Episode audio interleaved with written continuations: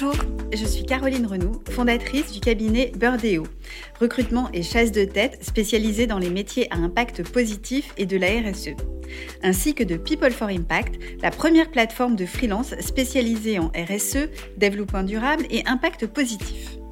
Avec YouMatter, le média qui aide à mieux comprendre les enjeux de notre monde en transition, nous portons le podcast Trajectoire. Chaque mois, nous partons à la rencontre d'experts présents sur la plateforme de People for Impact et nous décryptons avec eux un sujet de pointe pour vous aider à mieux appréhender la transformation durable de votre entreprise. Bonjour Géraldine.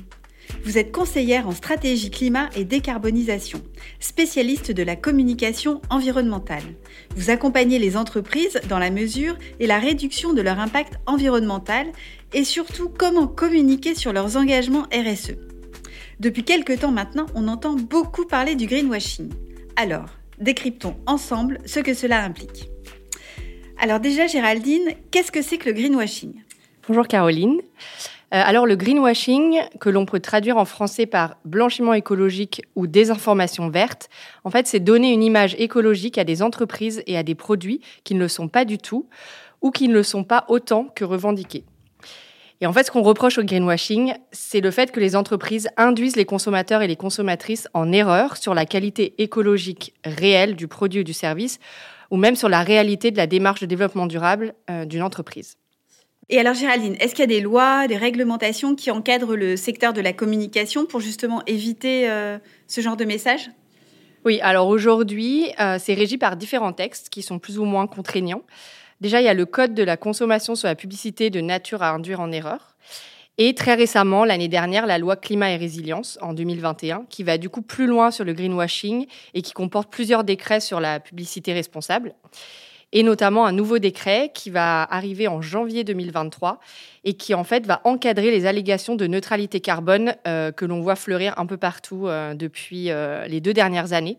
Et en fait, il sera interdit d'utiliser ces allégations de compensation carbone, de neutralité carbone, net zéro sans justification chiffrée. Donc prouver qu'on a bien fait un bilan carbone, qu'on a bien réduit ses émissions et qu'enfin on a compenser les émissions résiduelles. Mais voilà, il va falloir mettre ces informations à disposition du public. Euh, donc, on va vraiment plus loin dans la, justification en fait de, des engagements écologiques des entreprises. Oui, parce que moi j'ai l'impression euh, là depuis quelque temps que toutes les grandes entreprises, en tout cas, euh, sont neutres en carbone ou quasiment. Oui, c'est ça. Bah, c'est oui, ça, ça, ça se voit un peu partout. On le voit surtout aussi dans les dans les industries qui sont très pointées du doigt et qui sont euh, fortement émettrices comme l'automobile, euh, l'aérien, euh, les banques aussi, enfin le, ouais, l'industrie bancaire, exactement. Donc, donc voilà, en fait, du coup, il y a eu un décret qui a été voté en avril, donc c'est mhm. assez récent, justement à la suite de toutes ces allégations, en se disant il faut qu'on encadre encore plus euh, ce vocabulaire-là parce qu'il est aussi mal compris et donc du coup, euh, du coup, les consommateurs et consommatrices sont induits en erreur euh, très facilement. Et alors, est-ce que ces réglementations sont suffisantes selon vous? Alors pour moi, c'est pas c'est pas suffisant, mais mais ça va dans le bon sens. C'est-à-dire que de toute façon, il faut commencer par des petites réglementations pour aller de plus en plus loin. C'est vrai qu'il y avait une proposition de la Convention citoyenne du climat qui était vraiment pour euh, encadrer et réduire fortement euh, la publicité sur les, hum, les, produits fortement émetteurs de gaz à effet de serre.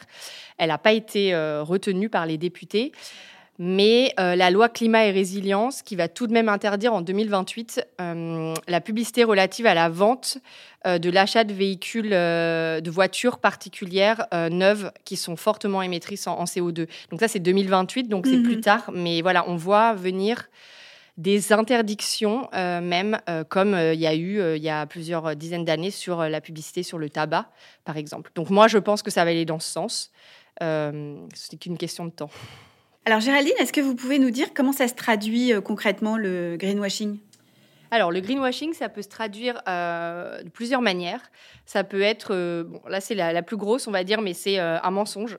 Donc ça, on le, c'est pas ça, c'est délibéré. Voilà. C'est pas ce qu'on voit le plus. D'accord. Après, mais ça arrive. Ça arrive, ça arrive, ouais. Il y a des choses un peu plus subtiles. ça peut être une promesse disproportionnée. D'accord. on est le produit le plus responsable, etc. voilà, donc là, c'est, ça va un peu trop loin. des mots vagues. Donc là, les mots vagues, on a par exemple tout ce qui est recyclable, recyclé, biodégradable, ce genre de choses qui, qui finalement, enfin parfois, ce, qui peut être recyclable n'est pas forcément recyclable et recyclé. Donc voilà, ce genre de ce genre de mots, et on sait que ça induit le consommateur et la consommatrice en erreur. Des informations insuffisantes. Euh, des images trop... C'est du greenwashing, les informations insuffisantes? Oui, parce qu'à partir du moment où on vante un produit, euh, on met en avant son aspect écologique ou sa démarche de développement durable pour une entreprise, si on ne peut pas vraiment la justifier, D'accord. Euh, ça peut être quand même, enfin voilà. Donc la, preuve, c'est un élément quand même clé. Oui, la preuve, c'est un mhm. élément clé. Et après, encore une fois, ça n'a pas besoin d'être sur le, message en lui-même, c'est-à-dire qu'on qu'on va pas forcément avoir besoin de, décrire sur, euh, sur 10 lignes, mais il faut pouvoir renvoyer les personnes qui veulent avoir ces informations sur une page, sur euh, un catalogue, une newsletter, etc. Euh, après, il y a les images trop suggestives. Euh, donc ça, on le voit par exemple, euh, les voitures électriques qui roulent au milieu de la campagne et qui, bah, du coup, ne perturbent pas du tout les petits oiseaux, etc. non, enfin, c'est pas, c'est pas vrai en fait. D'accord. Et ça, une, une, marque peut se faire attaquer à la fois sur la réputation, mais aussi. Oui. Alors, je dirais que là, c'est quand même, enfin, on n'a pas encore vu euh, de, de, de, marque quand même euh, juste avec euh, cette image trop, trop, suggestive. Je sais pas, on peut pas vraiment se faire attaquer derrière. Par contre, c'est un peu de l'éthique, c'est-à-dire que l'entreprise essaye de faire croire que le SUV électrique avec une personne à l'intérieur qui roule au milieu des champs, bah, c'est euh, écologique, c'est ce qu'on souhaite pour demain. et en fait, euh, non, c'est pas vraiment ce qu'on souhaite, euh, mine de rien. Mais en fait, ça rapproche la nature de, la nature de, du produit, en fait. Hmm. après, il y a des faux labels. un exemple, c'est par exemple une marque de, de thon en boîte, enfin de poisson en boîte, qui avait fait un label pêche durable et qui n'était pas un vrai label. En fait, il n'y avait hmm. aucune certification. Il a été créé par la marque sur ses propres critères. Euh, où euh, Starbucks avait aussi euh, créé une sorte de label qui ressemble à un label visuellement, café responsable, etc. Mais c'est encore une fois, c'est sur ses propres critères. Donc voilà, il n'y a pas de personne extérieure qui va, qui va vraiment vérifier. Il y a des preuves inexistantes. Donc ça, on en parlait aussi, information insuffisante, mais du coup, preuves inexistantes quand on va mettre en avant des chiffres par exemple, des sources qui sont inexistantes, si on met en avant des pourcentages, des chiffres, etc.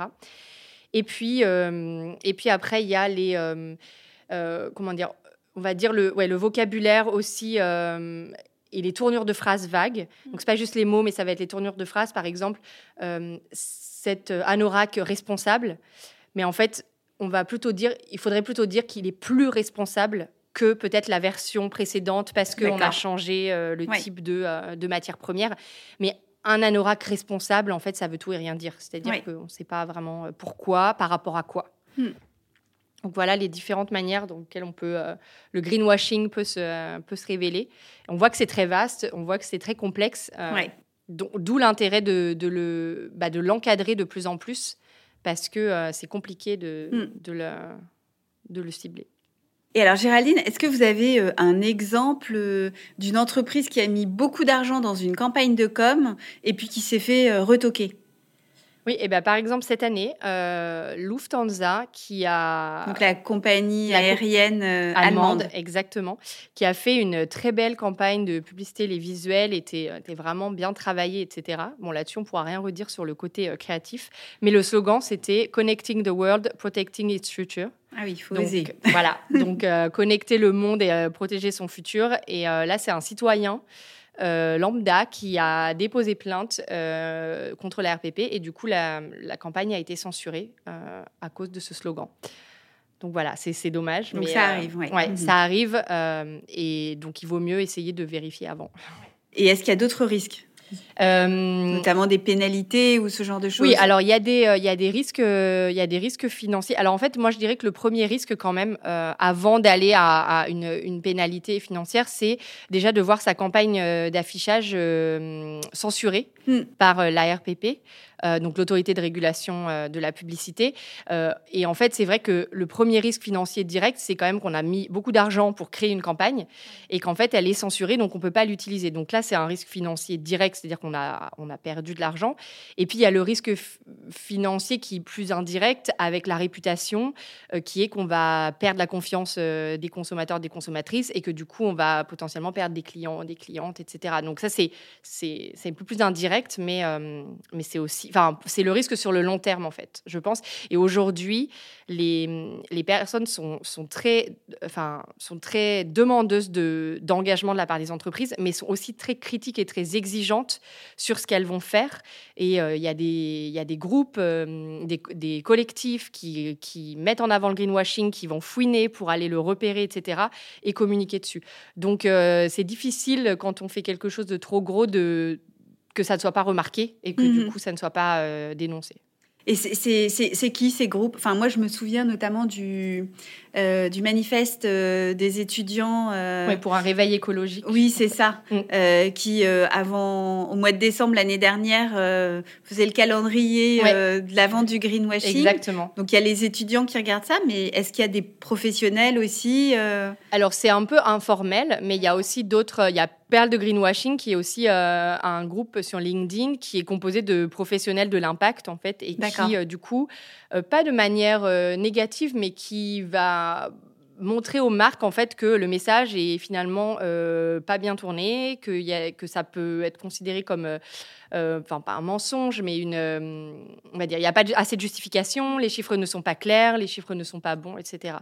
Donc je pense qu'on s'y met un peu tous pour essayer de, voilà, de dénoncer le greenwashing. Il faut savoir que euh, n'importe qui peut euh, déposer plainte à la RPP pour, euh, pour dénoncer une publicité. Un citoyen lambda, n'importe qui peut, peut, faire ça. Donc, donc voilà, c'est possible. Et alors, à votre avis, comment est-ce qu'on peut faire pour faire évoluer le métier de communicant là-dessus, éviter le greenwashing Parce que parfois, on a aussi l'impression que c'est un manque de connaissances, de compétences des communicants.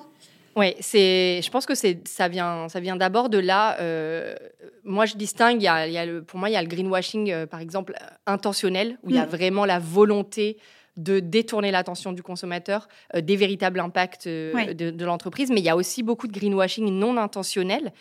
Euh, d'entreprises engagées, euh, même très engagées, euh, parce que bah, il faut beaucoup d'attention. il faut, il faut, voilà, il faut, il faut être très strict et très clair, très précis dans ses messages. Et donc, je pense qu'il y a de un une formation des communicants, que ce soit dans les agences, chez, chez, les annonceurs, dans les entreprises un sur les enjeux climat et deux sur la communication responsable et vraiment ce qu'on a le droit de dire et ce qu'on ne peut pas dire et de pas vraiment jouer avec le feu. Mais ça, c'est c'est pas juste du bon sens. Parfois, il faut vraiment se plonger dans le guide de l'ADEME sur le greenwashing, dans les, règles, les recommandations euh, de la RPP, etc. Euh, il y a des guides qu'on peut lire et ça, il faudrait que les communicants soient, euh, sous les lisent et soient formés dessus. Alors, est-ce que vous pouvez nous donner quelques bonnes pratiques? Oui, alors les bonnes pratiques, euh, moi j'ai on va dire que j'ai plusieurs euh, valeurs, en fait, euh, je pense à respecter. Il y a, un, la transparence. Donc ça, c'est vraiment, il faut donner. Donc ça, c'est la façon dont vous vous travaillez avec vos clients. D'accord. Donc la transparence, c'est vraiment donner accès aux informations et ne pas faire de la rétention d'informations. Donc c'est donner l'information aux consommateurs. Aux consommateurs, mhm. exactement. donc après, c'est pas forcément sur une affiche publicitaire, mais c'est en tout cas un lien qui euh, peut renvoyer euh, sur le site internet avec vraiment là euh, les informations, se poser la question, ok, un consommateur, une consommatrice, quelle question il va se poser, avoir une FAQ très détaillée pour pouvoir anticiper ces questions-là, parce que en fait le consommateur ne doit pas aller chercher l'information. En fait, elle doit venir à lui. Quand on s'intéresse à un mhm. produit, un service, on doit avoir ces informations sur la chaîne de valeur, sur la production, les matières premières, etc. Donc déjà, là, il y a la transparence. Il y a également la précision. Donc, essayer d'utiliser un vocabulaire, euh, des visuels, des logos précis. On sait qu'aujourd'hui, il y a beaucoup de choses qui se font dans les verts, il y a des, des logos qui sont un peu inventés, euh, etc. Et, et ça, c'est fait pour, c'est fait pour euh, quand même attirer l'œil et se dire ah c'est vert, donc en fait on va faire un raccourci et donc donc c'est éco-responsable, alors qu'en fait je pense qu'il faut être précis, euh, voilà, utiliser les bons logos et donner des informations sur euh, ce logo, qu'est-ce que c'est, euh, quelle garantie il apporte, etc.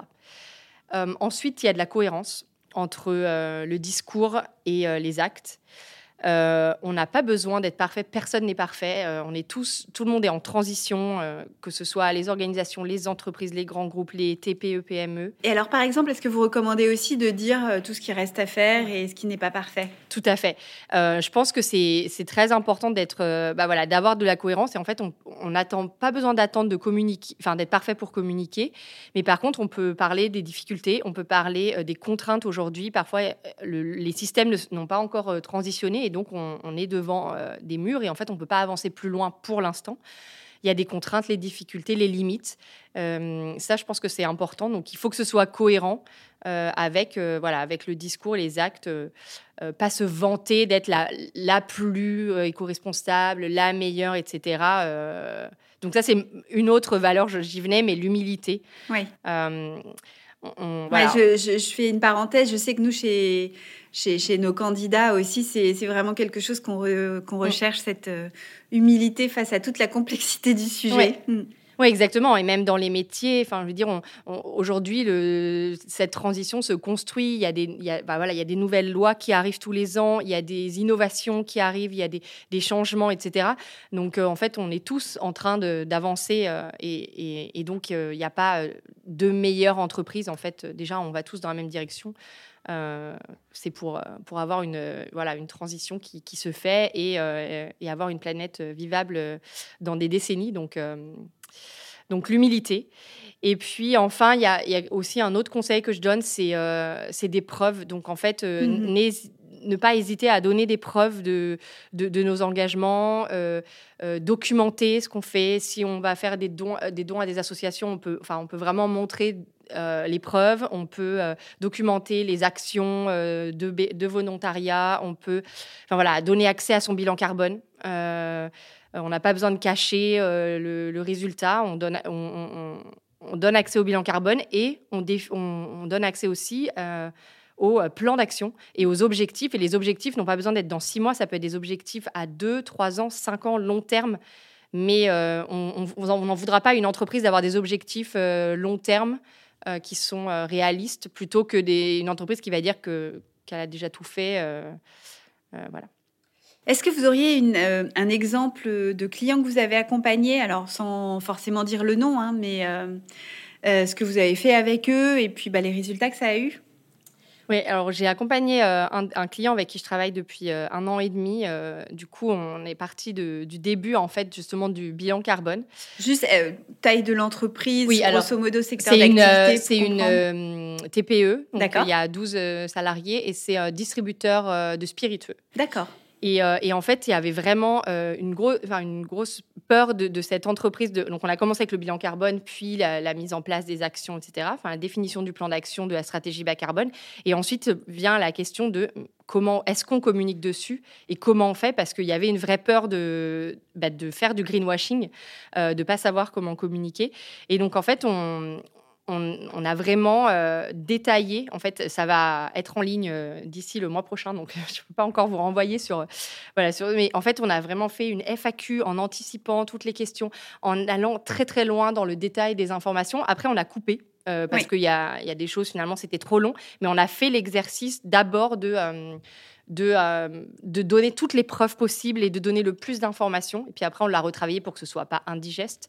Mais, euh, mais voilà, et c'est euh, bah, notamment la présentation du bilan carbone et puis euh, la présentation du plan d'action. D'accord. Et ça a eu des effets pour eux? Quel, est leur retour? Ouais, alors leur retour, c'est que ils sont beaucoup plus sereins, en fait, même eux, d'avoir fait ce travail.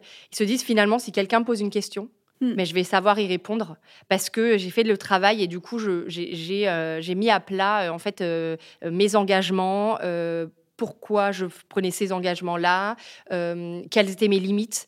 Donc en fait, eux, en tout cas, sont beaucoup plus sereins sur euh, le fait de ne pas se, euh, voilà, ne pas savoir répondre à ah mais pourquoi vous n'avez pas fait ça encore, pourquoi vous vous engagez là-dedans? Donc ne serait-ce qu'en interne, tous les salariés sont beaucoup plus sereins là-dessus.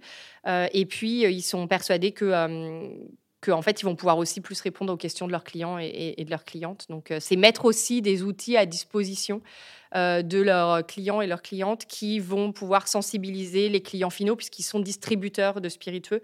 Et donc, en fait, il y a un intermédiaire qui sont les cavistes, les restaurants, etc., qui peuvent ensuite répondre aux clients finaux qui sont les consommateurs. Donc, en fait, ça aide aussi toute la chaîne, la chaîne de valeur, en fait, d'avoir ces informations-là. Et alors face à cette pléthore d'informations, parce que euh, voilà, moi qui suis sur, euh, sur, le sujet de la RSE et du développement durable depuis, euh, depuis plus de 12 ans, je, vois bien que maintenant, là, depuis 2-3 ans, on en parle, mais partout, à toutes les sauces, il y a un effet que je trouve très chouette, énergisant, et puis en même temps, on voit qu'il y a beaucoup, beaucoup de greenwashing. selon vous, quel est le, quel est le rôle des communicants dans tout ça?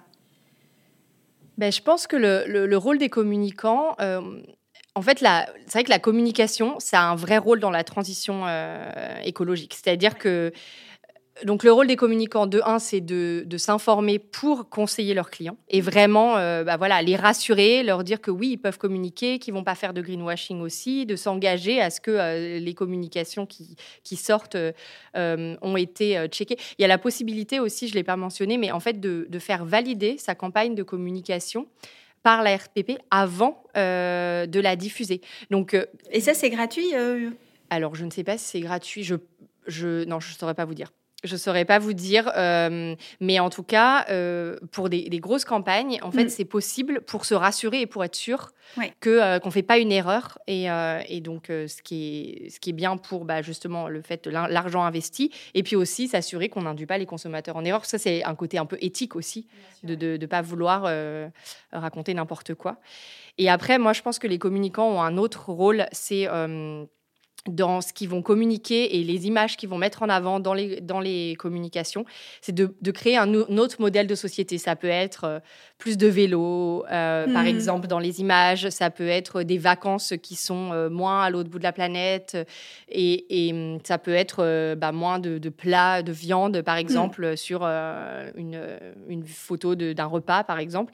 Et en fait, je trouve que là-dedans, bah, ça montre aussi que enfin, ça participe au greenwashing dans le sens où euh, le greenwashing, ça peut aussi être un peu le déni. Euh, on veut continuer à, garder euh, cette société et on veut pas avancer. En fait, on veut pas accompagner les consommateurs et les consommatrices aussi, leur montrer.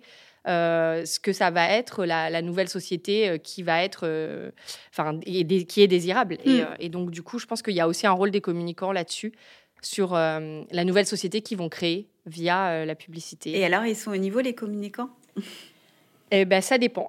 Des, ça dépend des, des, marques. Après, je pense qu'on, euh, je pense qu'il y a quand même euh, du retard. Alors, il y a des agences de, de communication, de publicité qui sont spécial, spécialisées dans la, la communication responsable. Ouais. Euh, mais après, mais, mais, ce que vous dites en fait, c'est que toutes les agences de com devraient être Tout à fait. agences exactement. de com responsables. Ouais, exactement. En fait, toutes les, les, les agences de com aujourd'hui, les classiques, devraient pouvoir euh, garantir à leurs clients et même les, les, conseiller sur les messages. Euh, peut-être leur dire à leurs clients, bah là finalement, je pense que euh, c'est pas forcément le meilleur message, enfin ou le faire passer de cette mm. manière, etc. Donc c'est un, travail de stratégie aussi de communication, enfin une stratégie plus globale de communication. Et je pense qu'on on est encore en retard là-dessus, enfin bien bien en retard, mais il ne faut pas hésiter à se tourner vers euh, l'union des marques, l'union des consommateurs, les associations euh, euh, professionnelles de communication, etc. L'ADEME qui propose des guides, qui propose des formations. Donc je pense que c'est à chaque agence et aux hmm. communicants en interne dans les entreprises de, voilà, de se dire, OK, je vais, je vais me former petit à petit pour, pour y voir plus clair. Parce que même je pense que pour eux, ce sera aussi être plus serein et puis euh, savoir de, de, quoi on parle plus. Oui, bien sûr. Euh, et alors, on parle beaucoup de greenwashing, mais est-ce qu'il y a d'autres types de washing qui existent? Oui, euh, en effet, euh, on parle du greenwashing principalement, mais après le, le washing, ça peut se, enfin, ça peut aussi arriver sur d'autres secteurs. Euh, on, parle aussi notamment de féminisme washing ou de social washing. Donc féministe washing, c'est des marques qui prétendent être féministes ou oui, quoi? ou qui vont prendre la parole massivement, par exemple pour les journées du droit de la femme. D'accord. Euh, donc en fait, ça va être des grosses campagnes euh, qui inondent, des grosses actions alors que finalement, toute l'année, il n'y a pas beaucoup d'actions en interne qui sont faites pour réduire les inégalités salariales, promouvoir l'embauche des femmes, etc. Donc en fait, le, social washing ou l'éthique washing, ça peut être aussi des, marques qui vont mettre leur logo aux couleurs du mouvement LGBTQ, mhm. donc voilà, arc-en-ciel, pendant le mois de ces droits-là. Euh, alors que finalement, euh, le reste de l'année, euh, il n'y a pas forcément de politique pour, mhm. pour, favoriser ça. Donc c'est généralement des grosses prises de parole sur, des, sur des engagements qui ne sont pas suivis euh, euh, concrètement. Euh, donc ça peut être pour aussi l'inclusion des minorités, des personnes éloignées de l'emploi, etc. Donc voilà, on l'a vu aussi avec les entreprises qui se positionnaient sur Black Lives Matter, mais que, qui peut-être n'avaient pas une politique de recrutement de, de minorités plus poussée que ça. Et alors moi, je veux bien que vous nous disiez un mot aussi sur le social washing, puisque euh, donc depuis la loi Pacte, euh, on voit tout un tas d'entreprises qui ont des, des, raisons d'être. Euh, qu'est-ce que qu'est-ce que vous en pensez? Alors peut-être expliquer ce que c'est que le social washing? Alors social washing, bah, c'est pareil un peu que le famous washing, ethic washing, etc., c'est sur euh, les engagements euh, auprès d'associations, par exemple la philanthropie, euh, quand on voit des grosses entreprises qui ont des fondations et qui financent des, associations, des projets sociaux. Ben, c'est pareil. On peut parfois, on peut se demander, euh, oui, c'est très bien de, mettre de l'argent euh, pour des associations, mais est-ce qu'il y a aussi un travail euh, du côté de l'entreprise pour bah, aider des associations locales au sein de son activité, c'est-à-dire pas juste donner à des associations qui potentiellement sont loin de, chez soi ou n'ont pas vraiment de rapport avec leur secteur d'activité, mais aussi comment avoir un impact social dans la, au sein de leur, enfin, pendant leur activité, dans la réalisation de leur activité.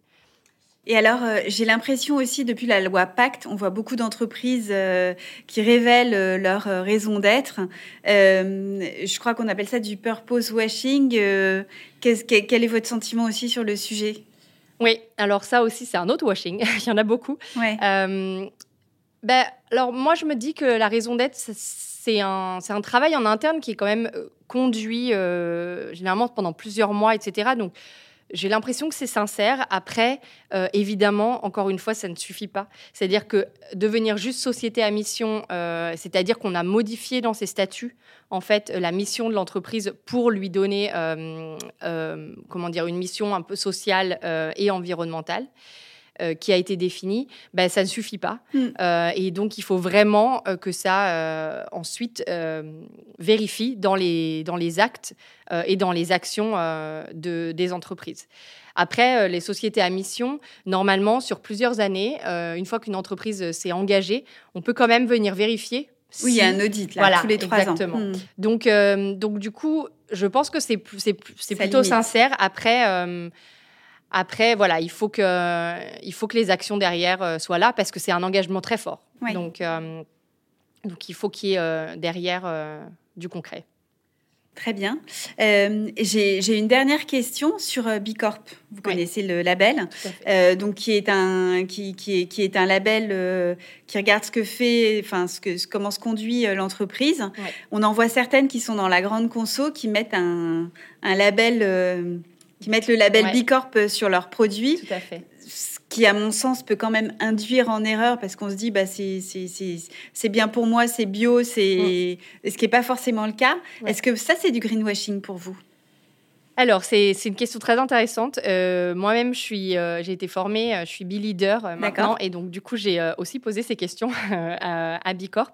Euh, et en fait, notamment, je, pense qu'il voilà, il y a des grandes entreprises comme euh, par exemple Nespresso euh, qui, qui est Bicorp. et on peut se, dire, ah bah pourtant, ils fabriquent des capsules jetables. Après, Bicorp, c'est vraiment pas que sur l'environnement. Enfin, il y a aussi sur la gouvernance, il y a tout ce qui est le social, mhm. donc les salariés en interne. Il y a aussi le local, l'environnement local et la communauté. Donc, oui, du côté euh, environnemental, bah, les, capsules à usage unique, euh, c'est sûr que c'est pas top. Après, euh, une entreprise Bicorp, ça veut aussi dire que du coup, elle traite bien ses salariés. Il y a des efforts qui sont faits.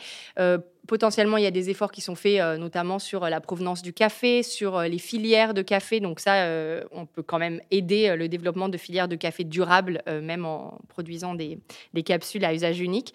Et puis, je sais que, bah, notamment cet exemple-là, il y a énormément d'investissements sur le recyclage de ces capsules. Alors évidemment, c'est pas, ils n'ont pas un un business model à impact. Oui. Mais, euh, mais ils ont, enfin pour moi, euh, du coup, ça m'a aussi ouvert les yeux sur le fait que voilà, il n'y a pas que le côté environnemental, mais c'est vrai qu'on a tendance à le à ramener Bicorp à, à l'environnement. Et donc du coup, euh, après évidemment, être Bicorp, c'est alors c'est s'engager, mais c'est aussi du coup certifier et donc pouvoir communiquer. Et donc forcément, les entreprises le mettent beaucoup en avant parce que parce que ça rentre dans une stratégie de, de communication, je pense. Enfin, c'est lié.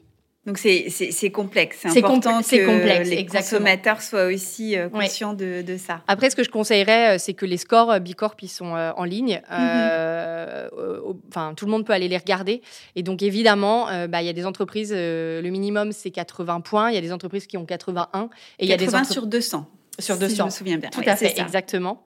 80 euh, sur 200. Il y a des entreprises qui vont avoir 82 et d'autres entreprises qui vont avoir 120. Mhm. Et donc, du coup, on peut aussi euh, voilà, aller euh, regarder ça plus en détail et on voit qu'il y a quand même un large panel. Et évidemment, dans les entreprises certifiées Bicorp, il y en a qui sont plus engagées que d'autres. Et, et, voilà. Après, Bicorp pousse aussi les entreprises, une fois qu'on a fait un premier score, le but, c'est d'aller plus loin et d'augmenter son score. Et donc, du coup, vraiment d'avancer d'avancer dans cette démarche. Mais... Oui, je sais. On est certifié pour la troisième fois à chaque fois, c'est plus difficile. Hein. Voilà, exactement, c'est ça. Donc, euh, mais, mais euh, moi, je comprends que, enfin, les labels, notamment, on, on, parle de Bicorp, mais il y a aussi euh, tous les autres labels. c'est complexe parce que parce qu'ils n'ont pas tous les mêmes critères, ils sont pas tout, exigeants de la même manière. on peut se perdre dans cette foire au label qui peut participer aussi à du, à du greenwashing. Euh, enfin en tout cas l'incompréhension euh, des consommateurs quand ils n'ont pas toutes les informations. Et c'est là où jouent les entreprises, c'est-à-dire que oui, on peut mettre un label, mais si on ne précise pas vraiment ce que c'est, les, consommateurs ne vont pas euh, avoir l'information. Et, donc du coup, y a, sur le site de l'ADEME, il y a une liste en fait de tous les labels pour tous les secteurs, et ils mettent une note entre guillemets si le label est exigeant, un peu moins exigeant, etc. Donc ça peut être, ça peut être une, comment dire euh, un, outil pour aller, euh, pour aller euh, vérifier ces labels-là, mais pour les consommateurs, consommatrices, comme pour les entreprises aussi, de savoir vers quel label se tourner. s'ils veulent avoir un label, en fait, celui qui va peut-être être le plus exigeant et, et le, le plus exigeant. Très bien. alors, si vous aviez deux, trois conseils pour euh, une TPE, une PME qui, voilà, qui, veut faire de la communication et qui veut bien cadrer que ce soit euh, responsable, donc j'entends aller regarder le site de l'ADEME, ça c'est le premier truc. Il y a des guides très intéressants et très complets dessus. Et ensuite peut-être euh, un ou deux... Ben, je dirais qu'il faut être, faut être sincère. Donc, vraiment, soyez sincère sur vos engagements. Et, et donner accès à l'information. Enfin, moi, pour moi, c'est le, c'est, enfin, vraiment, euh, quand je vais sur le site d'une entreprise, en tant que, enfin, quand je me place en tant que consommateur, consommatrice, je vais sur le site. Si je vois qu'il y a très peu d'informations, j'ai l'impression que ça cache quelque chose. Donc, euh, donc vraiment, n'hésitez pas à, donner de l'information. Je ne pense pas qu'on puisse en vouloir à une entreprise de donner trop d'informations. Mmh.